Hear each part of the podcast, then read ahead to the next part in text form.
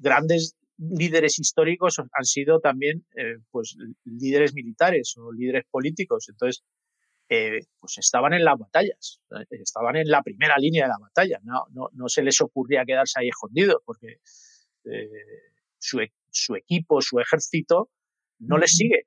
Si quieres que tu ejército pelee por ti y que pelee contigo, tú tienes que estar allí.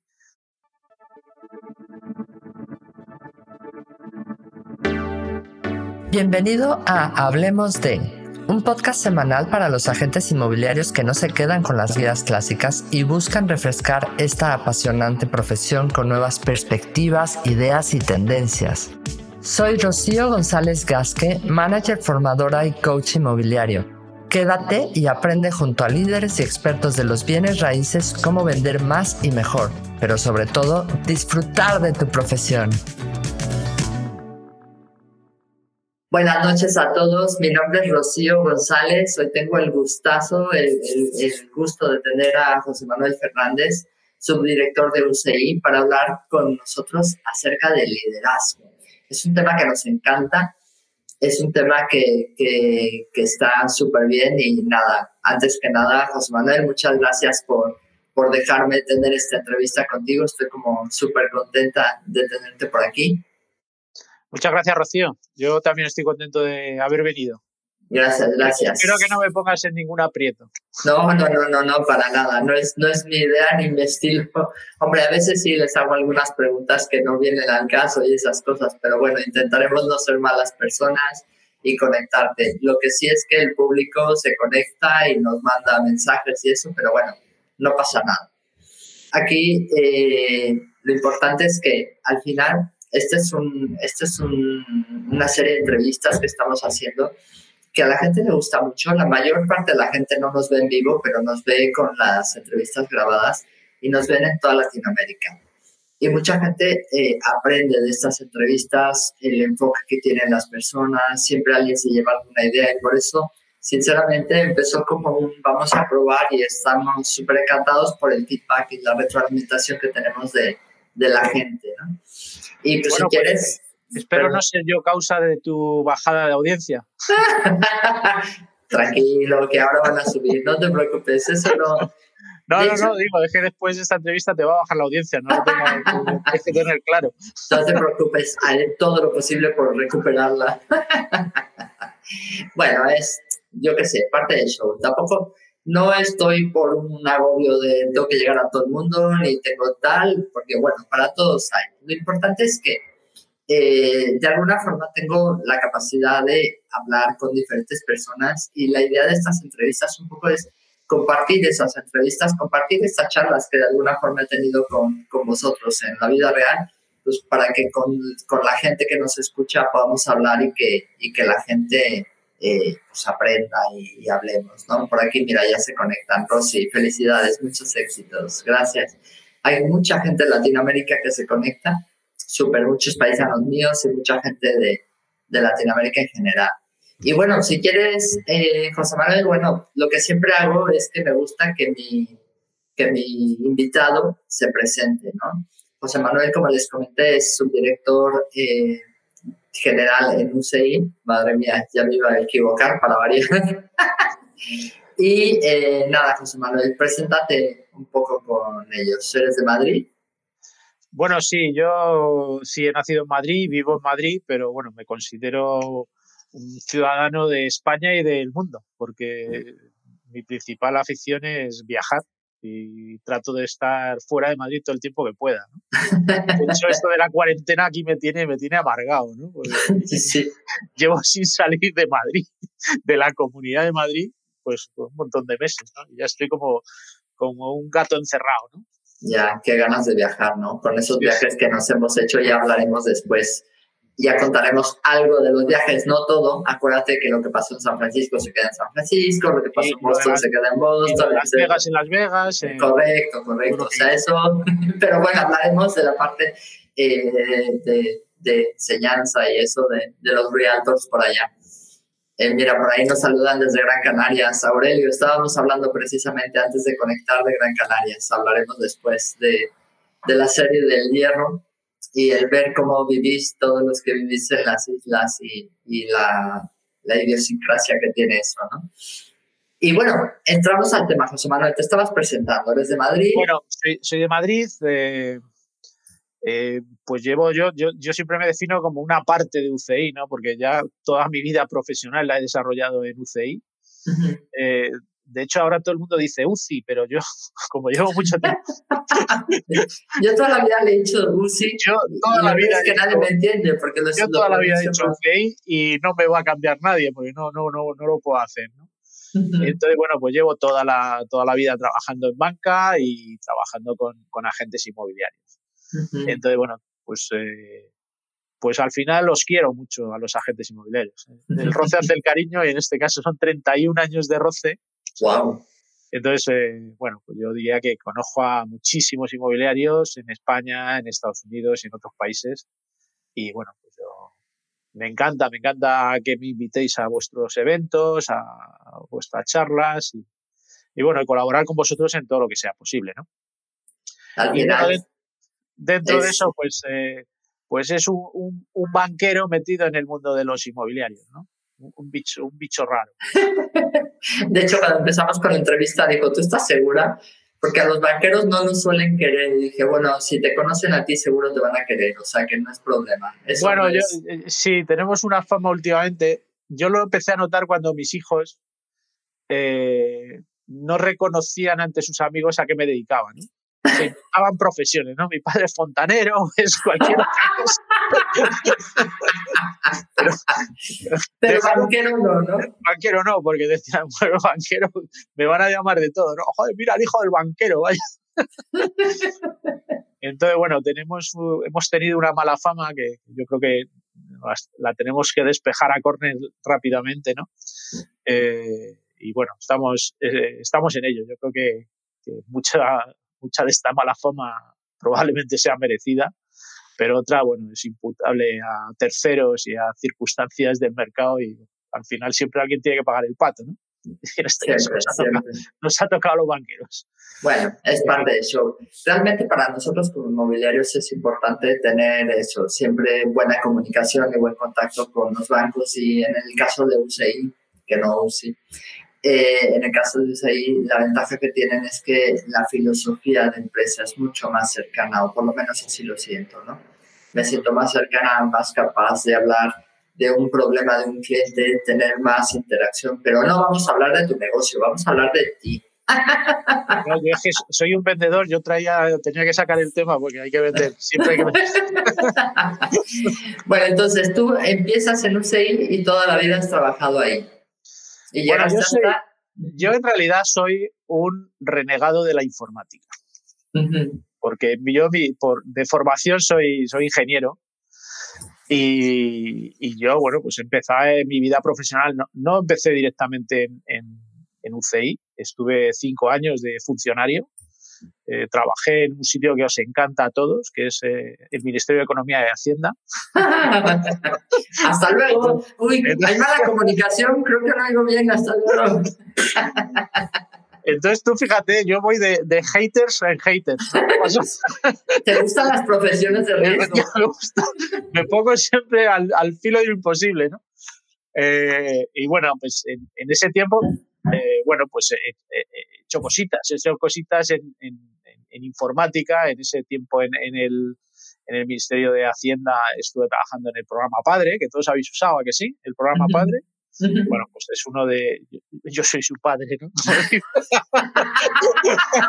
yo soy su padre. bueno, y luego, después de esa, ese periodo de funcionario, pues me incorporé en UCI, ¿no? A, a, dando un disgusto a mi familia, ¿no? Yo, claro, cuando, claro, tú en, en, España está muy bien visto ser funcionario y muy claro. mal visto ser cualquier otra cosa, ¿no? Claro, claro, tú, tú, imagínate, yo cuando me incorporo en UCI, en UCI éramos cuatro, o sea, éramos cuatro, realmente, cuatro y el gato, ¿no? Y, y, fue, se, se, creó como una compañía eh, financiera, pero entre dos grupos importantes, que era el Banco Santander en aquella época y, y y compañía Banker, que luego ha dado lugar a BNP Paribas. BNP. Ha habido, tras tantas fusiones, ahora mismo UCI tiene a los dos mayores accionistas del sistema financiero europeo como socios. O sea, que, el respaldo que tenemos es, muy importante, ¿no?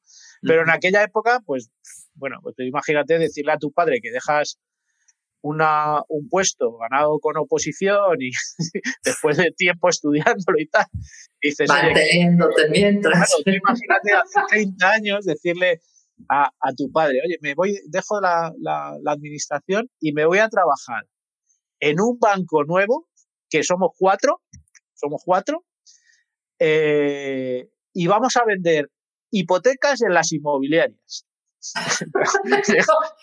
Vamos, pero, te pone hablar un poquito. En las inmobiliarias lo que se venden son pisos. ¿Qué haces vendiendo hipotecas? No vas a vender ni una.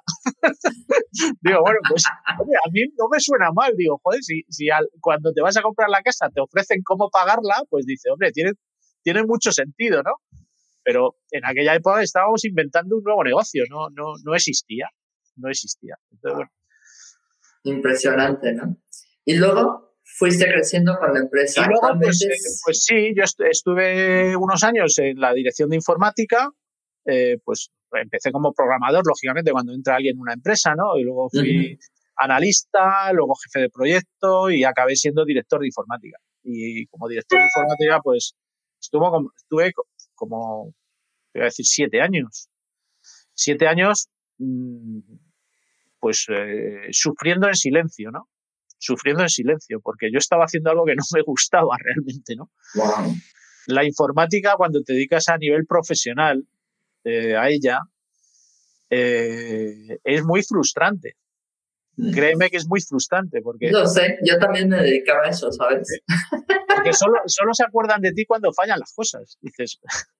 Y precisamente todos recordarán el efecto, el famoso y temido efecto 2000, ¿no? Se van a caer todos los ordenadores, va a dejar de funcionar hasta, yo qué sé, el metro, los aviones, se van a caer en picado, en fin, todo el mundo dramatizaba con, el año 2000. Y bueno, pues yo estaba de director de informática en ese momento y dije, bueno, esta va a ser la mía, mi momento de gloria, ¿no? Porque lo tenía todo muy controlado. Bueno, pues pasó el efecto 2000, no pasó nada como estaba previsto, pero nadie me felicitó. Y eso me generó...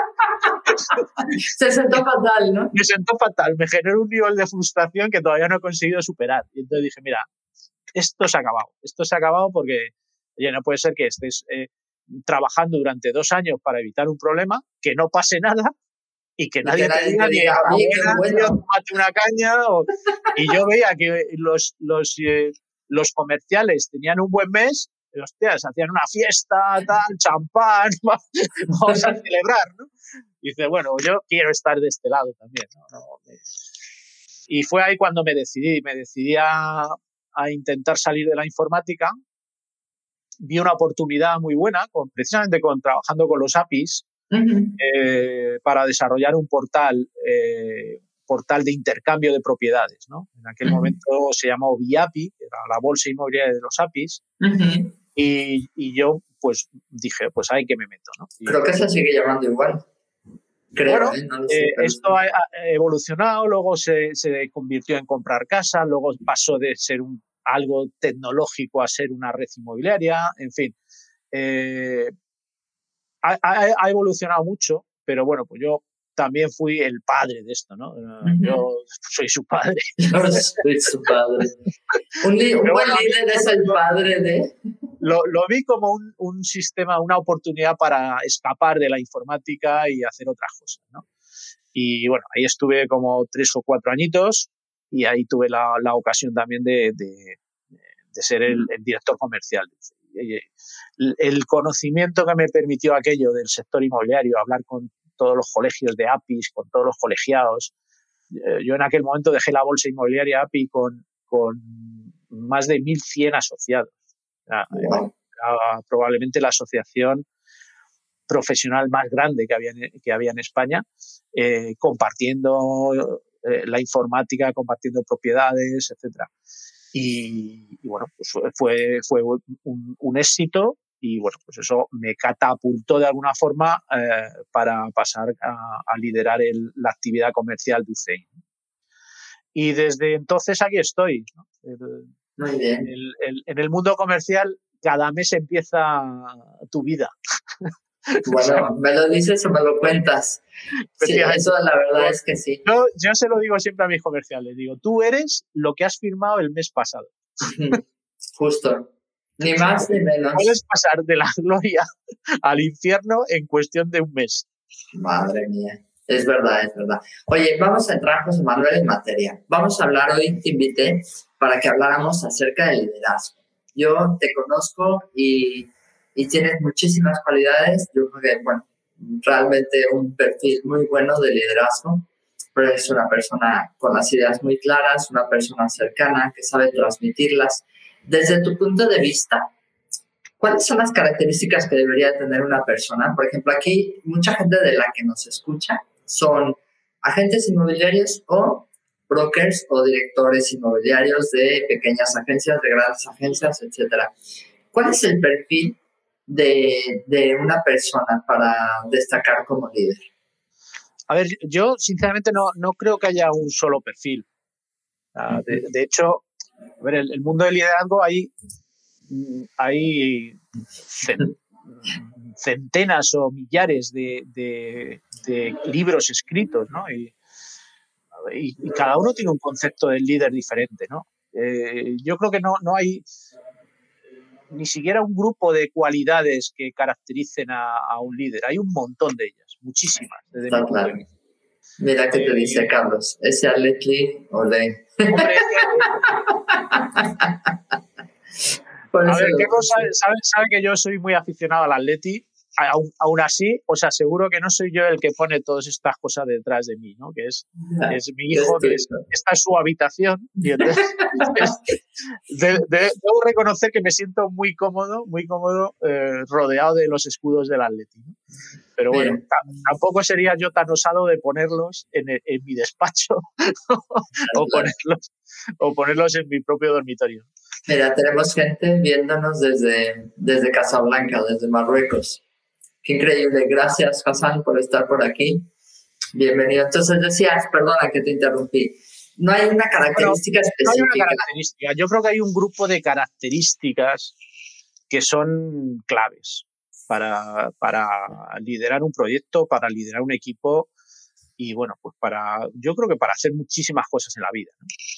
Eh, te, te, a ver, eh, uno de los factores esenciales que yo creo que muchas veces se, se minusvalora es la capacidad de comunicación. O sea, no, no es eh, no es que seas el, el, mejor speaker del mundo, que des unos discursos fantásticos, ¿no? que, que, by the way, los grandes líderes es una de sus principales características, ¿no? Ser capaces de utilizar el lenguaje apropiado, utilizar el, el, el eh, hacer incluso eslogans eh, eh, nunca oídos antes o popularizar frases que, que, se repiten una y otra vez, ¿no? Que a todos nos vienes a la cabeza si dices, oye, eh, frases míticas de la historia, pues son frases que han dicho alguna vez algún líder ¿no? y que han calado, han calado profundamente. Sí, de hecho, por lo general, sí. cuando buscas en internet frases tal, son gentes que son líderes, que han marcado esto al final es una característica de las personas, ¿no? que es la, la, capacidad de comunicación. Digo, y para ser líder, ¿no? no necesitas ser el mejor orador del mundo. Lo que tienes es que tener la capacidad de comunicar mensajes que lleguen a tu gente, a tu entorno, a tu equipo, ¿no? Y que, uh -huh. y que se los crean. Que se los crean. Eso, eso es fundamental. Eh, otra característica para mí, yo te diría que, que esencial es la ejemplaridad. Uh -huh. O sea, si tú quieres liderar un equipo, tienes que hacer lo que tú quieres que ellos hagan. O sea, tú no puedes, tienes que predicar con el ejemplo, ¿no? No, no uh -huh. puedes decir, oye, hacer esto y tú hacer lo contrario. No puedes decir, oye, eh, eh, vacunaros y tú no te vacunas, ¿no? O yeah. no salgáis de la Comunidad de Madrid y tú eres el primero que te escapas. -huh. Para mí, eh, yo en esto creo que, es una de las características fundamentales. Si, tú no haces lo que esperas que tu equipo haga, pierdes la credibilidad. Es que es, importante. Y además que seas capaz de armangarte las mangas en el momento que se necesite, ¿no? Oye, hay que tirarse en el lodo porque es importante hacer esto y que seas el primero en decir a dónde hay que ir, ¿no? Claro, hombre, eh, eh, también sobre el liderazgo, que, que, seguro que todos habéis leído cosas, ¿no? Pues eh, grandes líderes históricos han sido también pues líderes militares o líderes políticos. Entonces, eh, pues estaban en las batallas, estaban en la primera línea de la batalla, no, no, no se les ocurría quedarse ahí escondidos porque su, e, su, equipo, su ejército no les sigue. Si quieres que tu ejército pelee por ti y que pelee contigo, tú tienes que estar allí. Claro. Igual es, es, identificar. Yo, yo creo que eso, en eso estoy de acuerdo contigo, pero por ejemplo, en nuestro caso, en nuestro, en, en mi caso, ¿no? Mi líder no es espiritual, pero casi, ¿no? Eh, el broker de mi oficina, el líder de mi oficina, Ricardo Ituriaga, él no hace transacciones inmobiliarias, pero sin embargo está a tu lado en todo momento. Y eso yo creo que también es una característica importante, ¿no? El saberte respaldado en, en todo momento habla de una persona que está ahí para cuando la necesitas, ¿no? Mira, por aquí nos comentan, eh, me gusta mucho interactuar con, con, la gente del público. Tenemos, mira, Alfredo Loeb, gracias por estar aquí. Dice que ayudar a, a un líder es aquella persona que ayuda a, a, que cada quien encuentre su propósito, ¿no? Quizás también actuamos en ese sentido, ¿no, José Manuel? Sí, es precisamente lo que yo te empezaba diciendo, ¿no? Que, que, cada uno tenemos una visión del liderazgo diferente. Entonces, hay tantos atributos, tantas eh, características que marcan la, diferencia de unas personas con otras y que hacen que alguien destaque, que no se puede, no se puede reducir a dime, dime las 10 características que tenga que tener un líder. Pues yo te digo 10 y tú me dices otras 10. Otras 10 y hacemos un consenso aquí de 60, ¿no? Entonces yo te digo desde mi punto de vista las que yo aprecio realmente decir, eh, y que muchas veces envidias, ¿no? Dices, joder, me encantaría ser capaz pues de lo que te he dicho, ¿no? De comunicar, comunicar como, como pues estos grandes oradores, ¿no? Que hoy, hoy por ejemplo, estaba, eh, he, oído un, un discurso de, eh, de, nuestro amigo Bonis. Uh -huh. Y le dices, joder, pero este tío, y si es que tiene un aspecto lamentable, ¿no? Con ese flequillo rubio por ahí revuelto y tal. Joder, es que lo oyes hablar, aparte de que habla un inglés yo no sé si es de Oxford o de dónde es. para mí me parece muy extraño. muy, extraño. Pero joder, que el tío es que conecta. Es que sí, al final le engancha. Porque saben, no sé si es que sepan el, el ese, pero cuando hablan parece que de verdad lo sienten, ¿no? Sí, sí, sí, sí, pero lo hablan con una rotundidad y con una seguridad que dices, este tío no puede estar mintiéndome, es que lo está diciendo con, con tanta vehemencia y con, que lo está sintiendo eh, y tiene que ser cierto, ¿no? Y bueno, pues eh, bueno, ya te digo que, que, que son, son, características. Aquí dice, muy, muy nos pregunta María Eugenia, ¿un líder se nace o se hace?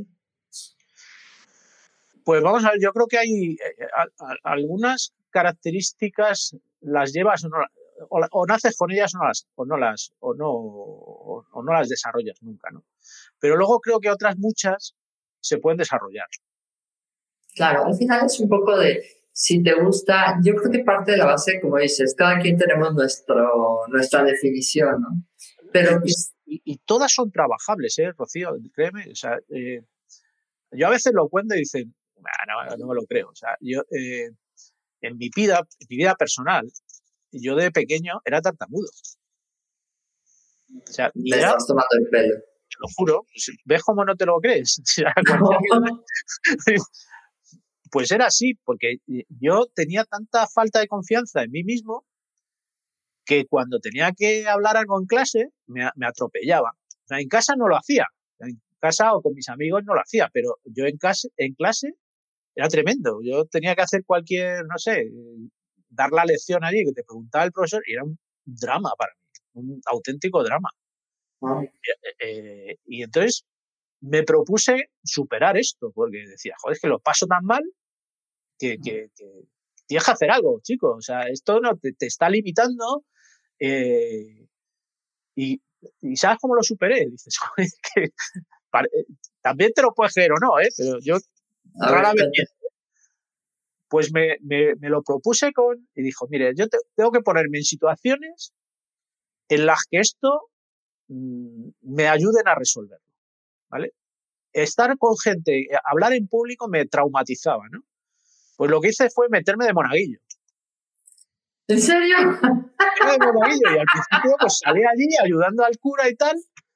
Y, bueno, pues eh, tenía 500 personas delante. Era la iglesia de mi colegio, que era enorme, y había 500 personas delante los domingos. Y, yo iba allí, pues, joder, al principio me temblaban las piernas, pero luego pues lo, iba resolviendo. Y ya una vez el cura me dijo, oye José, José Manuel, me llama José, oye José, eh, ¿vas a leer el Evangelio? Digo, wow. Digo, no, no, puedo, no puedo. y pude, pude, porque me lo memoricé. O sea, no lo leía, no lo leía porque no distinguía las letras. estaba tan nervioso que no distinguía las letras. Entonces, como me lo había leído tantas veces, lo recité y me salió de un tirón el tío. Y el cura me dijo, oye, el domingo que viene lo vuelves a leer, que, que, has, que has, impactado, ¿no? Digo, bueno, pues, pues eh, y, y, poco a poco, al final, oye, mira, ni tartamudeaba ni nada. Pues esa puede ser una, una gran enseñanza, es decir, todos tenemos taras, todos tenemos cosas que mejorar y o aprendes a convivir con ellas o enfrentarlas y hacer algo, o sea, lo, lo más fácil hubiera sido, uff, no me sale, no lo hago, ¿no? Pero es que reto me impone hacer esto para que me ayude a, a cambiar, ¿no? Quizás esa parte... No, no, por eso te digo que hay características que tienes que trabajar, eso que, que, que no te quepa la menor duda, ¿no?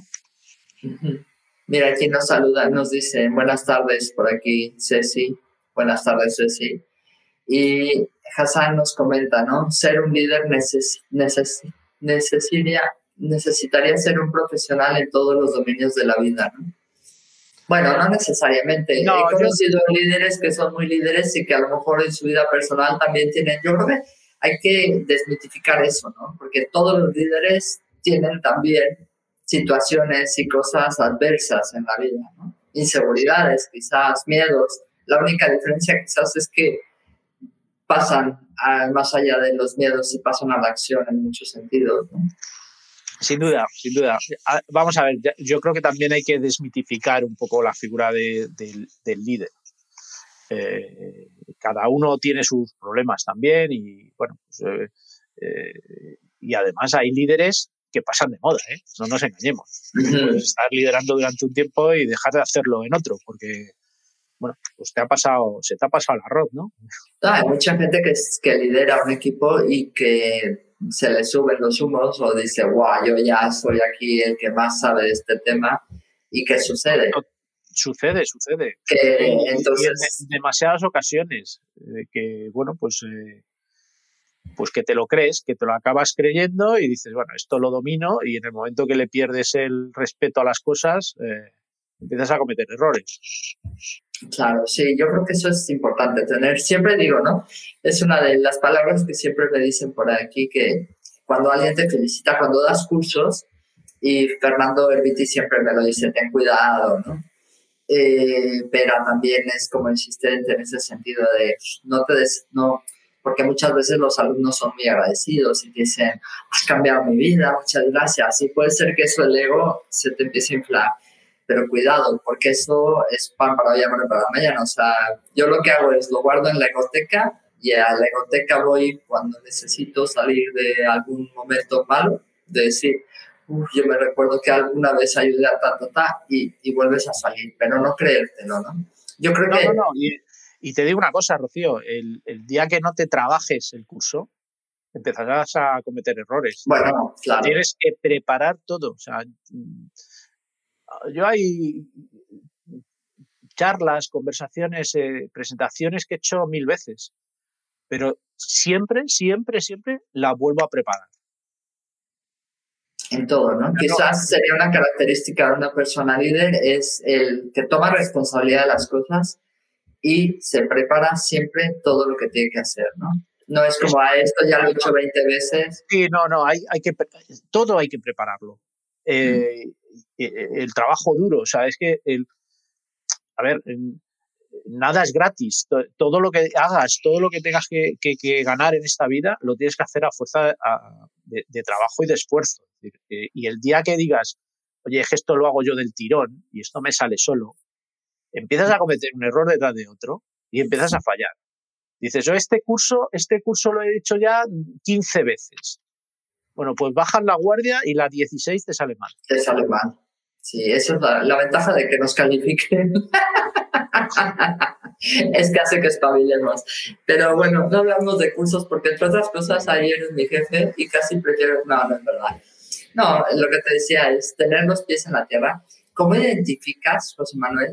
A mí me ha pasado, yo tengo una, eh, tengo cinco team leaders en, en, mi oficina y la verdad es que estamos haciendo maravillas con, con con lo que hacemos, ¿no? Nos encanta, estamos haciendo cositas, pero ¿cómo identificas o cómo identificaría a alguien, alguien que tiene madera de líder? Pues yo te diría que evaluando cuál es su estado de ánimo general. Hostia, como cojas a un depre, vas, vas a tener un equipo triste y depre. O sea, si coges a alguien con cierto ánimo natural, es decir, que, que vaya contento. Yo, yo te digo, eh, eh, durante años he estado seleccionando gente que han formado luego parte de mi equipo. Eh, y yo, para mí, la primera característica no es leerme el currículum, es ver cómo entra la entrevista. Si entra con una sonrisa o entra. ¿Sabes? Es que lo notas, es decir, serio, tal. O sea, yo quiero rodearme siempre de gente con buen estado de ánimo. Gente feliz. Sí, es verdad. Hombre, eh, la, felicidad no existe. Es decir, eh, la felicidad, tú a veces estás muy feliz y, otros ratos estás muy triste. Eh, lo importante es que en general estés feliz y en general estés contento y en general transmitas un, alegría. Es decir, como cojas a un triste, olvídate de la vida. Es verdad. yo, yo ya te digo, yo he intentado siempre rodearme de gente que tenga estado de ánimo positivo positivo. Y que las reuniones que hagamos, los proyectos que acometamos, se hagan con entusiasmo y con cierta alegría y, que vayamos a divertirnos. Eh, eso es esencial, esencial. Y eso no son de las cosas que peor se pueden moldear. O sea, tú a un tristón difícilmente, ¿sabes? ¿Qué hago para que este tío venga con una sonrisa? Es que no le sale. Pues si no le sale, pues chico, que se dedique a otra cosa, ¿no? De, luego como comercial no lo quiero. Claro, claro, no, es importante. Fíjate que yo tenía una gente, ya no está conmigo, lo sigo apreciando, lo sigo queriendo, pero me acuerdo que siempre, a mí nunca me lo comentó, pero siempre hablaba con los compañeros, era el típico triste que suspiraba todo el tiempo. Tengo una oferta odio a los compradores. Eh, era así, ¿no? Pero la verdad te digo, yo lo, sigo queriendo mucho, pero hablaba con los, con los demás agentes y decía, yo debería de ser submanager. Rocío me necesita. Yo decía, no, no precisamente por eso, porque dices, ¿y dónde está ese positivismo? ¿Dónde está esa fuerza? ¿Dónde está eso que necesitan los agentes en un momento dado que él necesita dárselos, ¿no? O sea que, que es importante, ¿no? Aquí Hassan eh, comenta algo curioso también. Un líder es alguien que debe de escuchar nuestras opiniones o una persona que es líder debe de ser capaz de escuchar a los demás, ¿no? Sí. Creo que eso, eso y, y hacerlo solo, no solamente escuchando, sino con la escucha activa, ¿no? Es, como dices tú, como cuando lo entrevistaste, veías si estaba sonriendo, ¿no? En el día a día es el cómo se cómo se reflejaba, ¿no? Cómo, ¿Qué es lo que me está diciendo la gente y cómo me lo está diciendo, ¿no? Hombre, yo creo que ya no solo para liderar, sino para, para vender. no conozco ningún comercial que, que no escuche bien. ¿Sabes? Eh, eh, eh, al, al, revés de lo que a veces se ha pensado que un comercial es muy charlatán, que debe ser un bla, bla, bla y no sé qué, que, vende motos, lo que hemos conocido toda la vida como el vendemotos. Eso, eso ha tenido un tiempo en, el que funcionaba.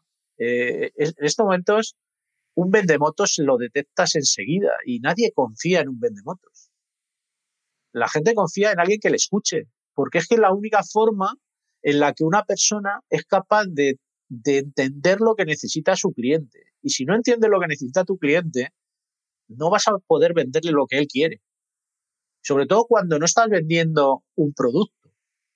si yo voy a comprar una bolsa de patatas, me da igual si el vendedor habla o no habla, o me escucha o no me escucha. Porque yo cojo la bolsa de patatas, la meto en el carro y fuera. Pero un servicio, como es la compra de una vivienda, tú vas a, una, claro, tú vas a, o, en nuestro caso, o la venta de una hipoteca.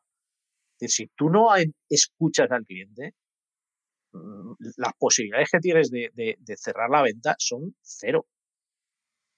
claro, es quizás, como dices, un comercial o una persona. Ahí, eh, eh, estoy absolutamente de acuerdo con Hassan. Es, esa capacidad de escucha, eh, yo lo veo esencial en, en la venta. ¿no? Y en el caso de la gestión de tu equipo, si tú eres un líder que das instrucciones y punto, y esperas que se cumplan esas instrucciones y se acabó la historia, pues también lo tienes muy mal. yo creo que la esencia del liderazgo es ser capaz de delegar y dotar de confianza a tu equipo para que desarrollen los proyectos, que hagan las cosas, pero que la hagan con seguridad, con la confianza que tú les das, con las orientaciones que tú le das. Tú puede que tengas pues por más experiencia o por, por una posición que te dé más visibilidad en la compañía o eh, que puede que tengas más visión, ¿vale? Visión como digamos panorámica, ¿no? Visión más a largo plazo.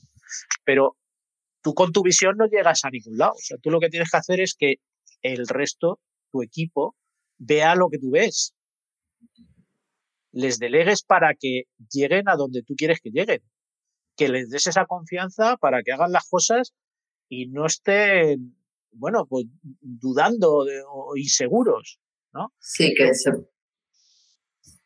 Perdón, te interrumpí. No, no, no, que eh, eh, en esencia yo, yo creo que es ese tema de, de, delegar y dar confianza a los equipos y, y, bueno, tiene mucho que ver con la capacidad de escucha, es decir, no, no es yo hablo, dirijo, doy órdenes, instrucciones y creo que, y la gente que, que haga lo que yo digo, ¿no?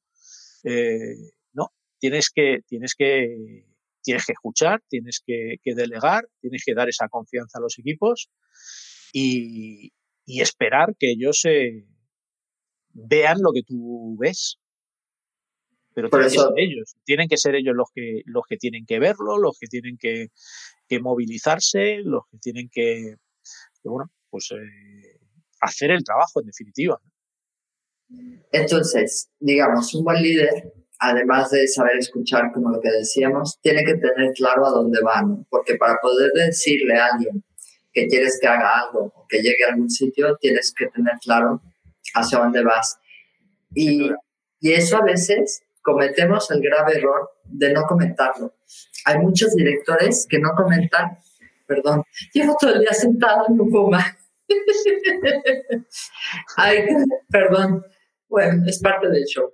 Eh, hay muchos directores que no comentan el, el dónde se ven, el dónde ven a la gente y a dónde quieren llegar. Y yo creo que es un aspecto importante. O sea, siempre decirle a tu equipo, pues no sé, vamos a crecer tanto, hemos crecido en tanto, eh, nuestra idea es, por ejemplo, en nuestro caso, oye, pues queremos liderar Valencia, queremos ser una de las oficinas punteras, queremos llegar a ser 100 agentes, queremos llegar a ser reconocidos. Y eso es algo que desde el primer agente lo decía, ¿no? Casi a veces me costaba decirlo a mí porque lo primero es que la primera persona que se lo tiene que creer es uno.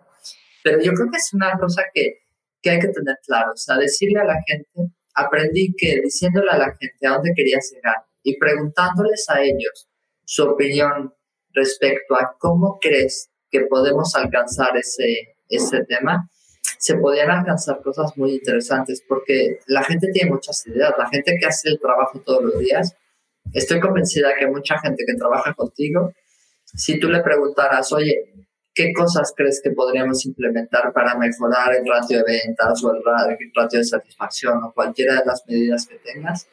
Seguramente te sabría decir, oye, pues mira, yo creo que teniendo este servicio o teniendo esta tablet para tener esta reacción inmediata a un comentario lo que sea, puede ser interesante, ¿no? Sin duda, sin duda. Eh, yo creo que esa característica que, hemos eh, puesto en manifiesto, ¿no? La, necesidad de que el líder tenga, tenga visión, ¿no? O sea, tenga, eh, sepa dónde quiere llevar a su equipo. Que no, que no dude, que sea decisivo, que, que, tome decisiones también, es importante. Es decir, cuando un equipo ve que su líder, su responsable, su jefe, eh, hostia, está dudando, pues imagínate ellos, que no tienen, que no tienen la información que tienen.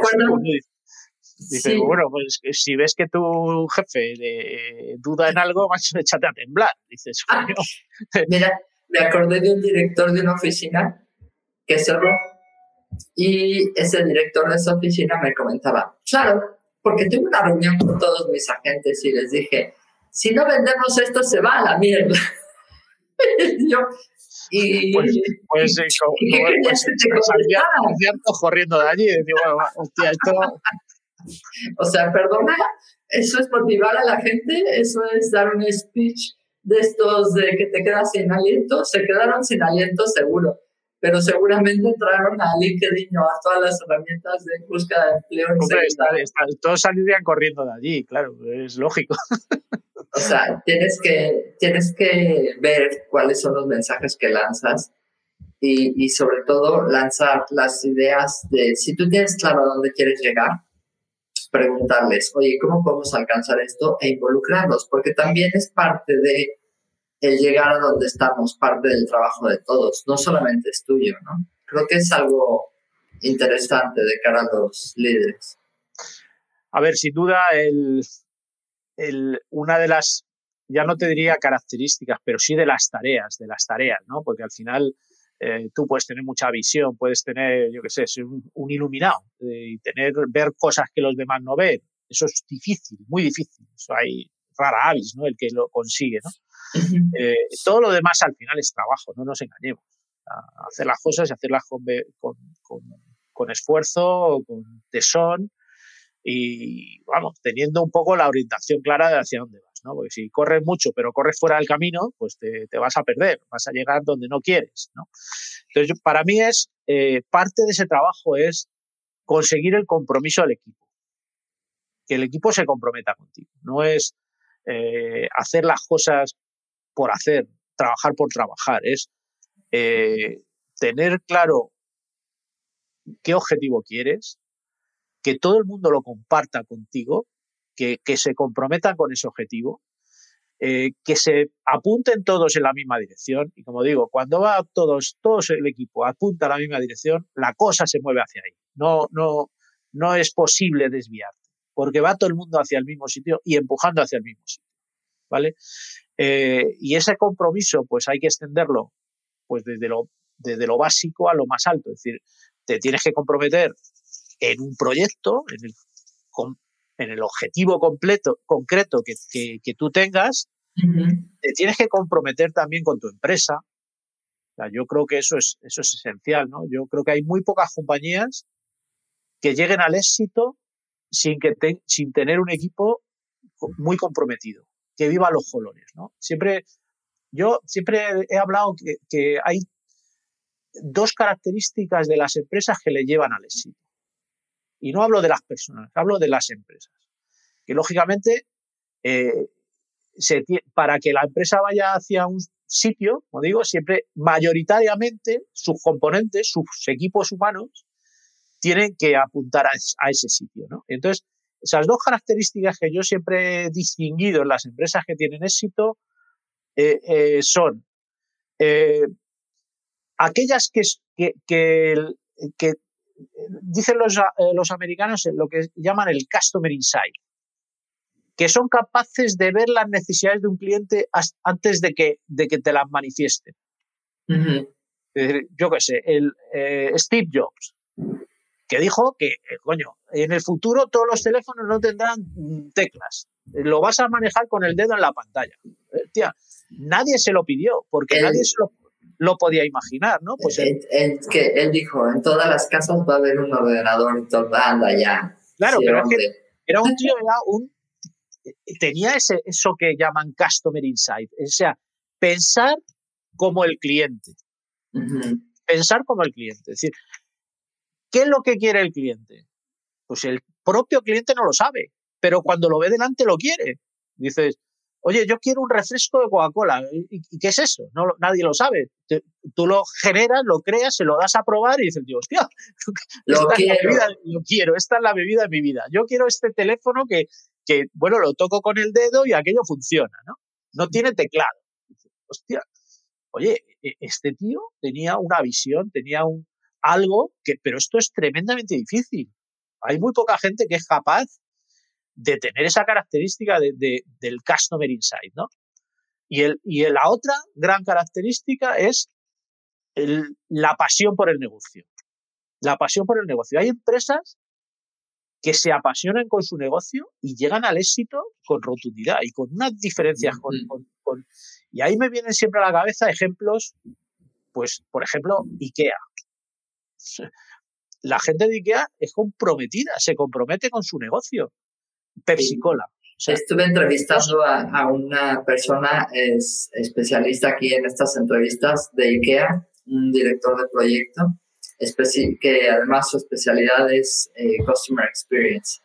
Al final utilizan las mismas filosofías de atracción a clientes con los empleados, ¿no? Como dices, al final es, es cultura, Tiene que ver con la cultura de la, de la empresa o de lo que marca el, liderazgo de la empresa. Sí, pero al final la característica, la característica es la pasión, el compromiso. Es decir, eh, cuando el otro ejemplo que te ponía es Pepsi Cola. No sé si has conocido a alguien de Pepsi Cola. En México sí, pero aquí no.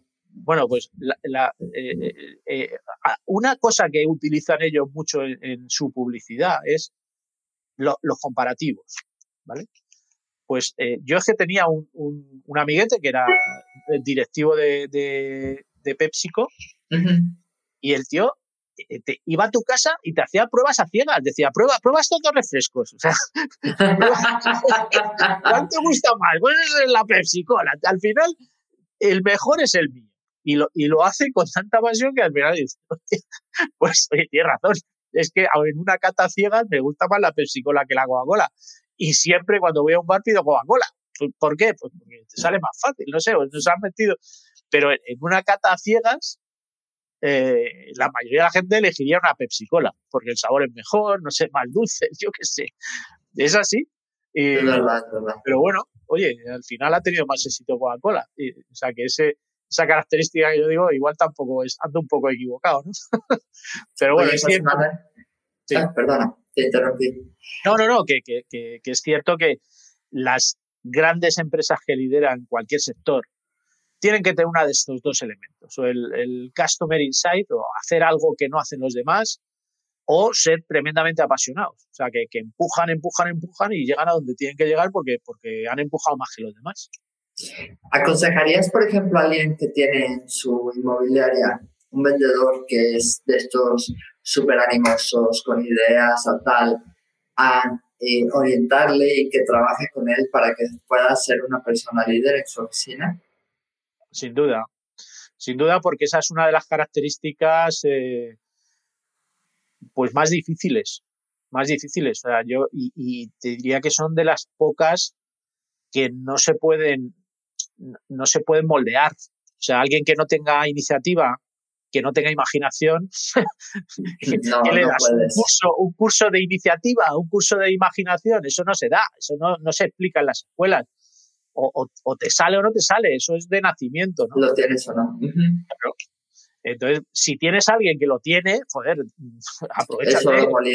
Y qué curioso, porque hay muchos gerentes muchos directores inmobiliarios que a lo mejor tienen una gente así, una persona pues, motivada, con ganas y tal, y parece como que siente miedo, como que le da miedo que le vaya a pisar su zona, ¿no? Le da miedo que, que quizás le, le pueda quitar el puesto o, o tal. O sea que ahí tendríamos que determinar o decir, oye, el, líder también es alguien que ayuda a crecer a los demás, ¿no? Porque a la medida que tú le das eh, oportunidades a la gente que crezca, al final te llevan a ti a crecer, ¿no?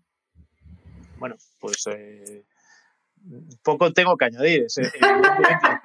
a ver, si tú te rodeas de un equipo mediocre, pues es que lo llevas jodido. O sea, pues, dice, oye, me voy a rodear de gente mediocre para poder yo destacar, ¿no?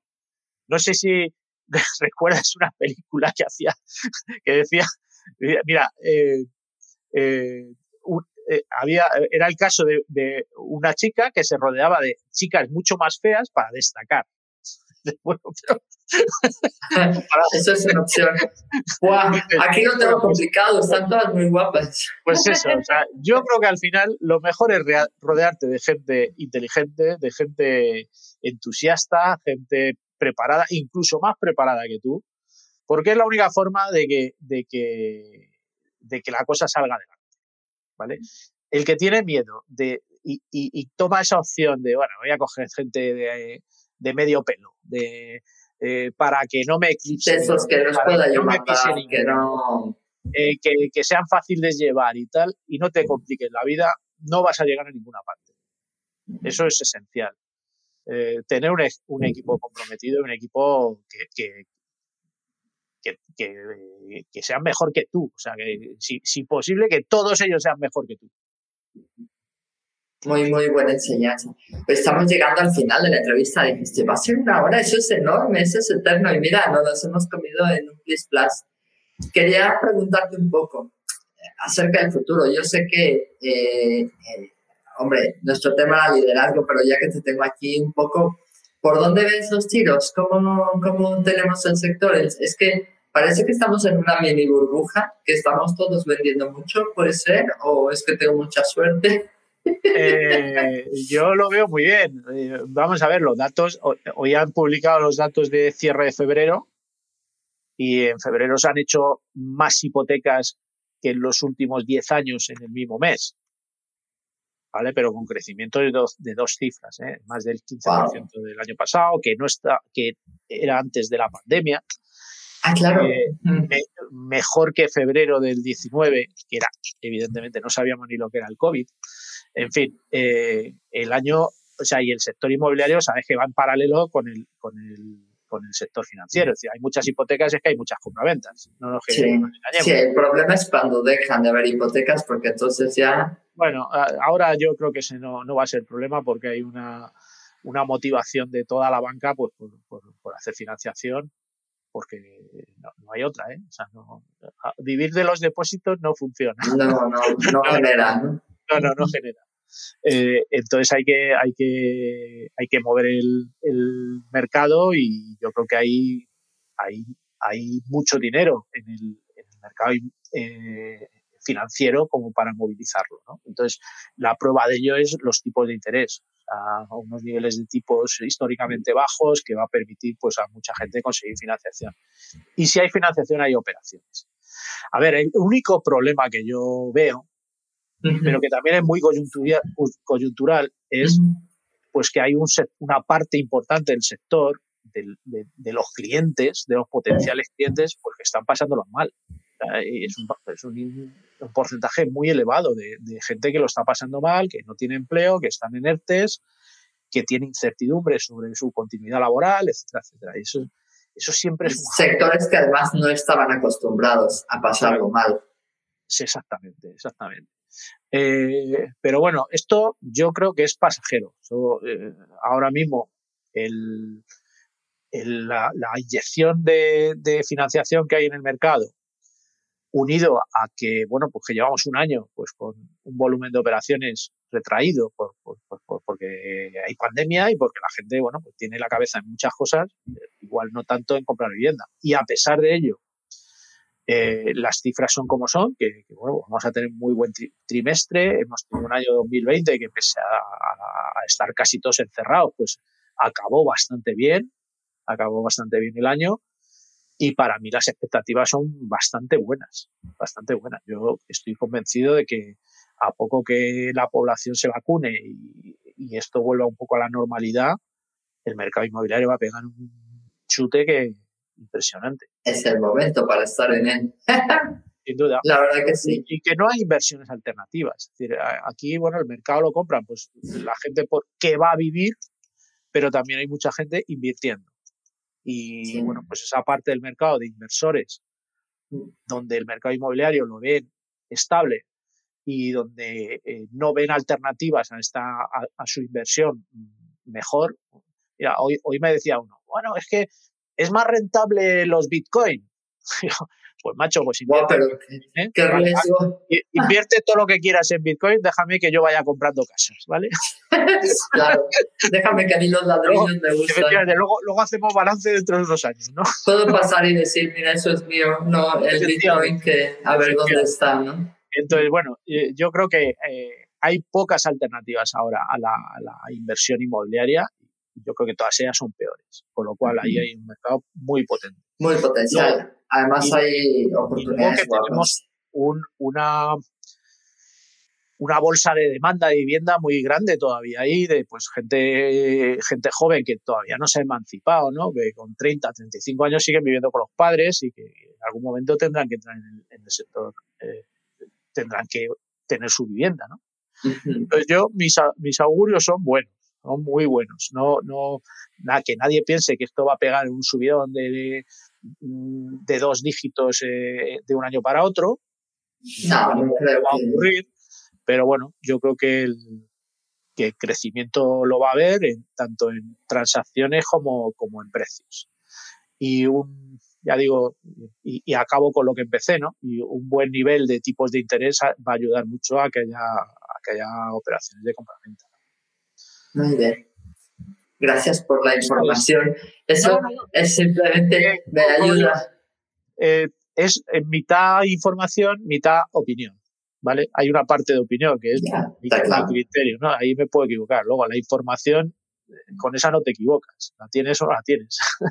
los datos son los datos, pero eh, yo creo que en este caso se alinean las dos cosas. Hay datos positivos eh, macroeconómicos y microeconómicos y luego hay eh, también un, yo creo que hay un, un, un estado de optimismo eh, alto y que va a ser todavía más alto a poco que, que nos quitemos las mascarillas. Sí, eso es cierto. Eso es verdad. Apenas, es que lo vemos aquí, apenas nos dan permiso de salir, que no deberíamos, y todos los restaurantes se llenan, la gente empieza, o sea, dices, no salgan tanto tampoco, o sea, eso es, somos de lo peor, pero bueno. Vamos a salir desbocados. Madre mía, cuando nos dejen salir, todo el mundo está haciendo planes para eso y es una locura. La verdad es que te estoy muy agradecida. Eh, la verdad ha sido una hora fantástica, hemos aprendido un montón de, de ti, sobre todo de liderazgo. De, bueno, al final no hay una, no hay una receta. De mí poco hay que aprender, ¿eh? Yo. Bueno, yo creo que de todos. Yo, yo siempre pienso que de todos haz, lo que yo digo, no hagas lo que yo hago, ¿no? bueno, yo creo que de alguna forma tu carrera puede ser la carrera de mucha gente, mucha gente que nos ve puede estar empezando en el sector inmobiliario, puede tener una agencia inmobiliaria y decir, ¿qué es lo que me está pasando? ¿Por qué no estoy creciendo? ¿Por qué no soy capaz de, de mover a mi gente hacia donde quiero? Pues a lo mejor dos o tres cosas que, que hemos comentado hoy les puede ayudar. Yo tengo mucho que aprender todavía, no pienso ni con mucho que, que soy una gran líder. Obviamente estoy trabajando para ello y trabajo todos los días, como dices tú, poniéndome retos, poniéndome, hablando eh, en público y eso que parece que es algo que se nos da muy natural, pero bueno, tiene una, un compromiso y un de... ¿Se conectará Practicarlo cada día.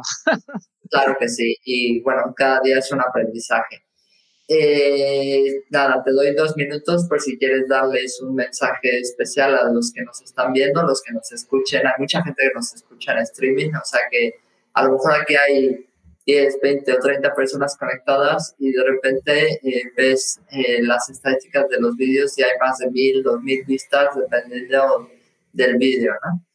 Entonces... Bueno, pues, pues nada, pues muy agradecido a los que se han conectado y y, bueno, pues eh, habéis demostrado una paciencia infinita de haber hace una hora y, seguir ahí, ¿no? Está, está, Pablo, que no te lo enseñé. Bueno, lo puse, pero no sé si lo habías visto, que estaba Pablo por ahí saludando. Buenas. Yo ya, le veo a Pablito.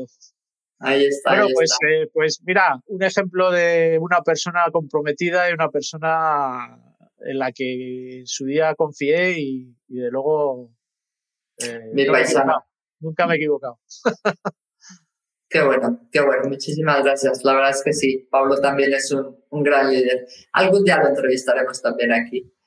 Hablaremos de, del viaje a Las Vegas, que no... Seguro que no, seguro que no te va a decepcionar. seguro. Oye, José Manuel, muchísimas, muchísimas gracias. Gracias por tu tiempo, gracias a todos los que se han conectado y pues hasta la próxima, ¿vale? Un besito. Muchas gracias. Hasta luego. Y Aupa Athletic, este año ganamos la liga. Eso, eso. Venga, hasta. Gracias. Gracias por pasar un rato conmigo. Si te gustó esta conversación, déjame una reseña en Apple Podcast y comparte el episodio. Si quieres comprar, vender o unirte a mi equipo, encuéntrame como Rocío Gegasque en Instagram, Facebook, YouTube y Twitter. O visita mi sitio web rociogegasque.com. Mi blog está lleno de tips prácticos sobre cómo vender, comprar y tener éxito en la industria. Nos escuchamos en el próximo episodio de Hablemos de. Si estás listo para expandir tu mente, mejorar tus prácticas drásticamente y estar a la vanguardia del mundo inmobiliario, esta es tu casa.